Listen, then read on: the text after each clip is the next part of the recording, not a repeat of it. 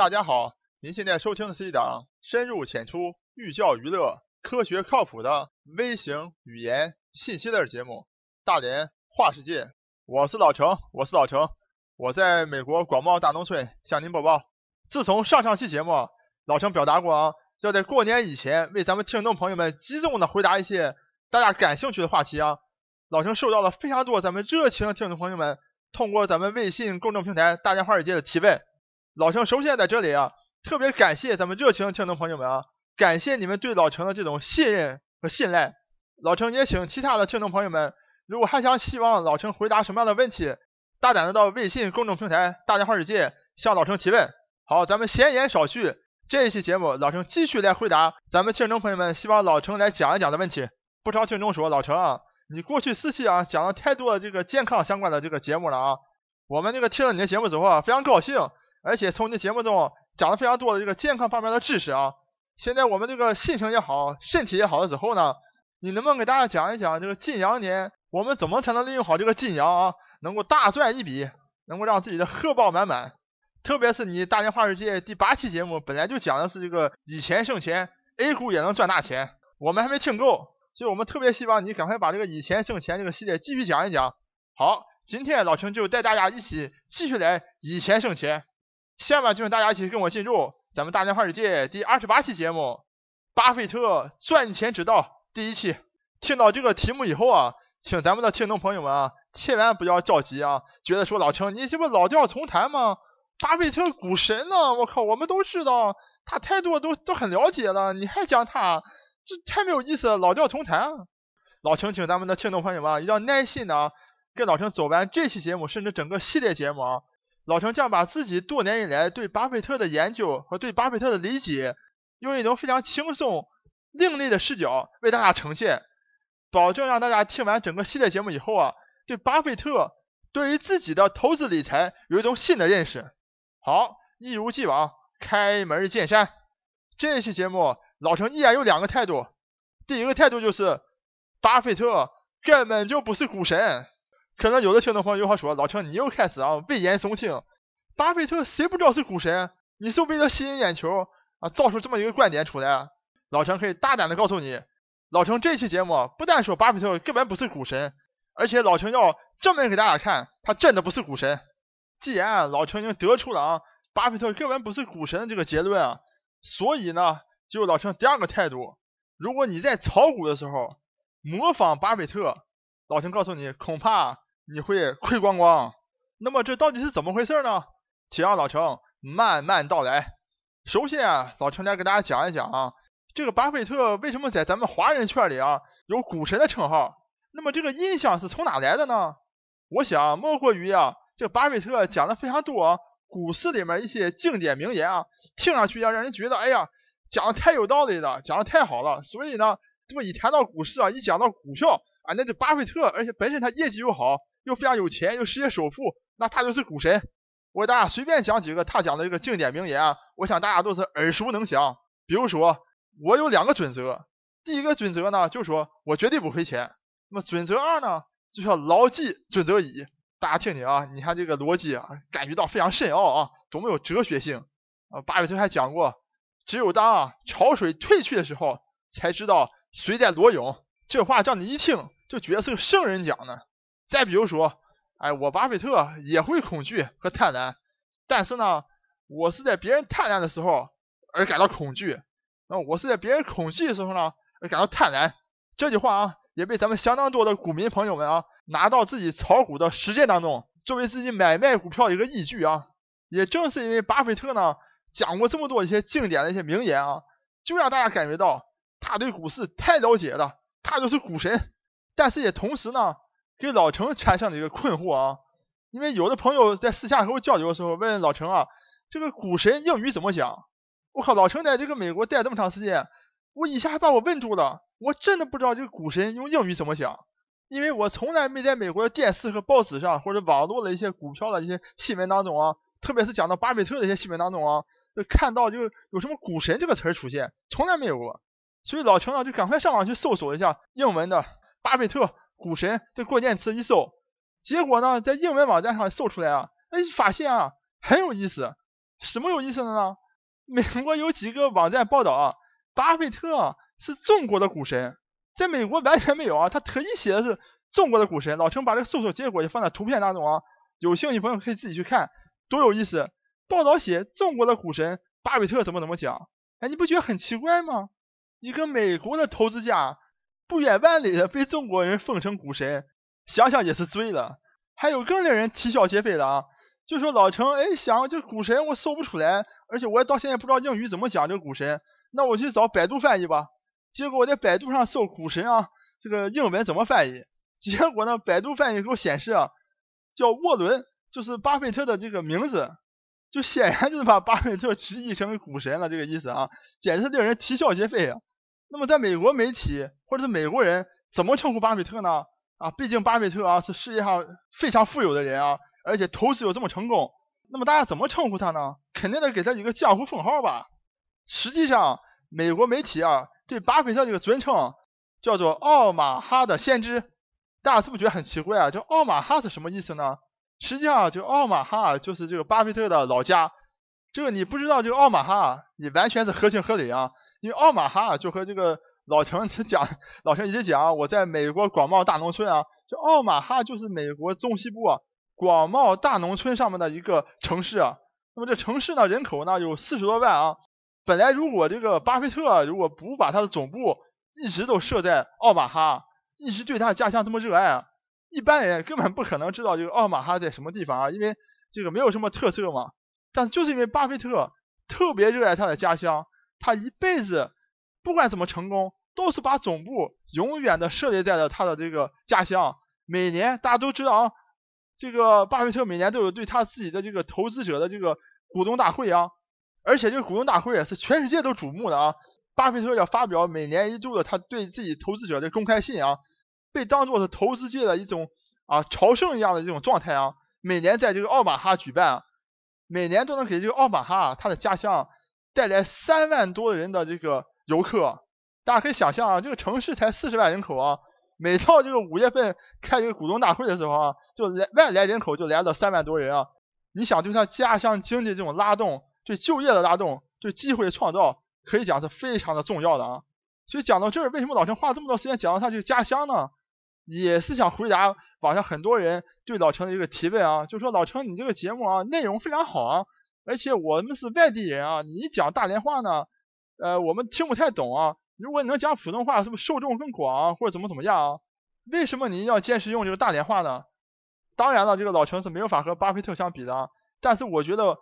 对家乡的情怀，我和巴菲特是有一样的这种情怀的。我爱我的家乡，虽然我不能像巴菲特一样常年的坚持的居住在我的家乡，但是我希望把我的乡音能够保存住，能够用我的方式为家乡做一点点事情。好，有点扯远了啊，咱们再回到主题。就是大家看到了吗？从对巴菲特的称呼上，你就可以看到，在美国媒体里面啊，根本没有人称巴菲特为股神的。好，有的听众朋友说的，哎呀，称呼算什么？没有关系，我们中国人叫股神，美国人不叫，就没有关系啊，并不妨碍巴菲特是股神这种形象在我心中啊。老程呢也完全同意你这个说法啊，所以下面老程就为你更关键的证明了啊，巴菲特炒股的时候水平相当一般了。下面。老陈就证明给你看，巴菲特这个人啊，是个从小就只认钱的人啊。他最大的目标就是要成为一个有钱人。所以咱现在老说中国人啊，都站到钱眼里去了啊，怎么怎么怎么怎么不好？其实老陈觉得没有关系，为什么呢？因为你看巴菲特，巴菲特从小就是个站到钱眼里的群，从小他就要挣钱，小到什么时候呢？小到五岁他就想成为百万富翁，他从五岁开始就开始摆地摊儿。啊，卖一些小东西啊，小商品啊，从那开始做起，然后呢，就一直这么搞来搞去，到了九岁的时候，大家你看啊，他细心到什么程度？他跑到这个加油站门口，这垃圾桶里去，去数那里面那个瓶盖。他为什么数那个瓶盖呢？他想去看看哪一种饮料卖的最好。结果他发现，就可口可乐卖的最好，所以呢，他就倒腾可口可乐啊，去批发城里批发一堆这个可口可乐回来，然后呢，就加一点钱卖给他同学们。然后还跑到这个高尔夫球场上去当球童，他当球童可不单是挣这球童的钱啊，而且非常细心，他去看啊哪一个厂家的球和球杆别人用的最多，他就去批发这球来来卖。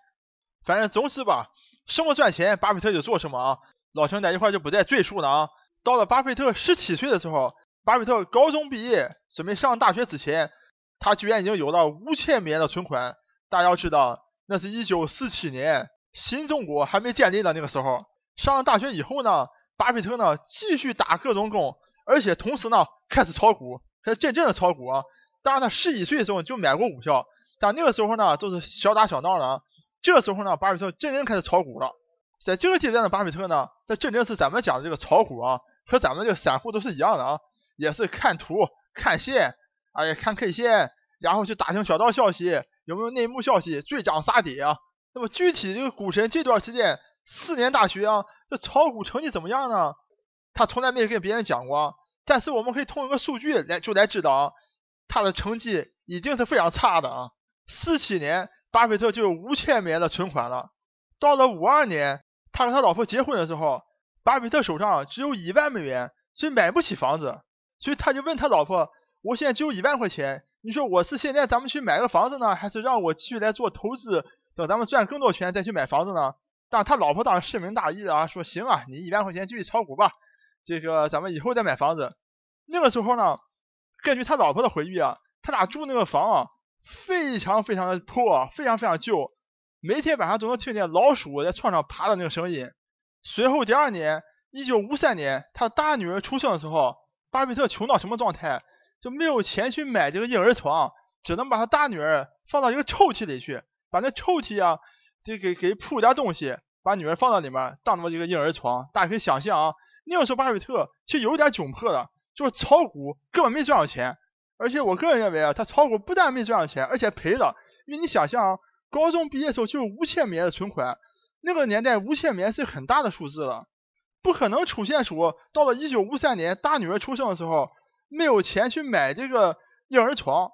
你即使再节俭，总不可能节俭到就是说女儿出生了拿抽起来做了婴儿床嘛？你不可能节俭到这种程度啊！而婴儿床也应该不是特别贵的事儿。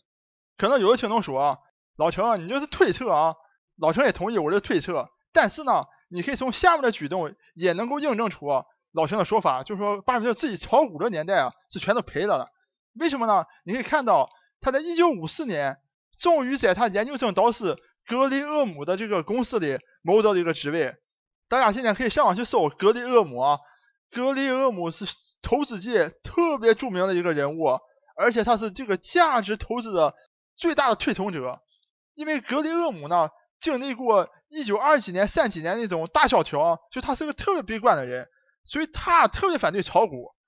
他告诉巴菲特呢，你不要再炒股了，你炒股赚不了钱了。所以巴菲特也看到自己呢，炒股确实赚不了钱，所以一九五四年呢，又回到他老师这个啊这个投资公司里去了，跟随着他这个研究生导师啊，进行这个价值投资。他们的理念是什么呢？就去找这个现在市场的这个市值啊，严重低于它应该有的这个价值内在公司内在价值这样的公司去买它，买了之后呢，长期持有。等到它的这个价值恢复以后啊，再把它卖出来获利。可以这么讲，从一九五四年，巴菲特真正跟随他的导师格雷厄姆进到他的公司以后，才真正走上了他成功之路，也就是说变成一个价值投资者。所以大家看到了吗？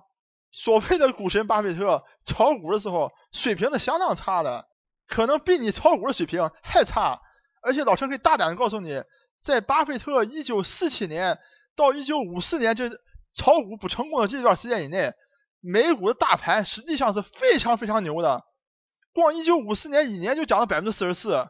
还有之前一九四九年、一九五零年、一九五一年都涨百分之十七、十八这样的涨这样的幅度，巴菲特都赚不了钱，大家可以想象一下啊。所以老陈告诉你，巴菲特根本就不是股神。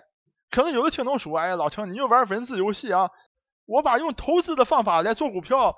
也可以称称作是炒股啊。那这么看，他也还是叫做股神，也是可以的。老陈告诉你，非也，巴菲特可不单单是只是用一个投资者的角度去买卖股票，他绝对不是这样的。老陈在这块给大家卖个关子啊，我先不讲巴菲特是怎么样的具体来赚钱的，我先给大家举一个例子来跟大家证明一个观点，就是老陈的第二个态度。如果你炒股模仿巴菲特，恐怕你会赔光光。就说即使呢，你把巴菲特这种啊。从投资的角度来买卖股票，也称作炒股的话，巴菲特也并不是一个股神。在一九八七年的时候，巴菲特买了一个股票叫所罗门证券，同样的也是按照巴菲特理想当中的那种啊价值投资啊，觉得所罗门证券跌的非常非常低了，可以抄底了。巴菲特一出手，非常大方，就买了七个亿美元。结果怎么样呢？和很多咱们散户的经历一样的哈，他巴菲特以为他自己抄着底了，结果没想到呢，这个这个所罗门证券发生了丑闻，在美国这个国债投标的时候呢作弊，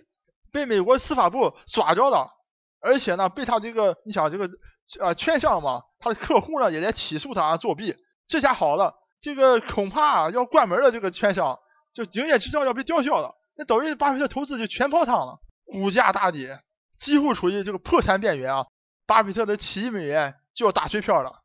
所以呢，老陈给大家讲，即使呢你用一个所谓的这种啊学习巴菲特，用这种价值投资理念去买这个股票呢，你觉得你抄着底了，可能像巴菲特一样啊，啊抄到半山腰，可能这公司倒闭，还可能退市都有可能。但是老陈告诉大家，巴菲特在这笔交易上最后还是赚了大钱的。那么他到底是怎么赚的大钱呢？敬请期待老陈下一期为大家解答，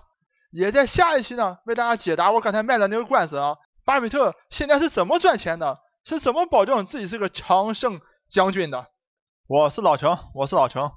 我在美国广袤大农村向您播报。本节目一切观点均属个人观点，一切材料均来自网络，本节目不对你的生活方式构成任何指导。参与话题的讨论，请关注我们的微信公众账号“大连花世界”，或者在新浪微博大连花世界，我们等你来吐槽。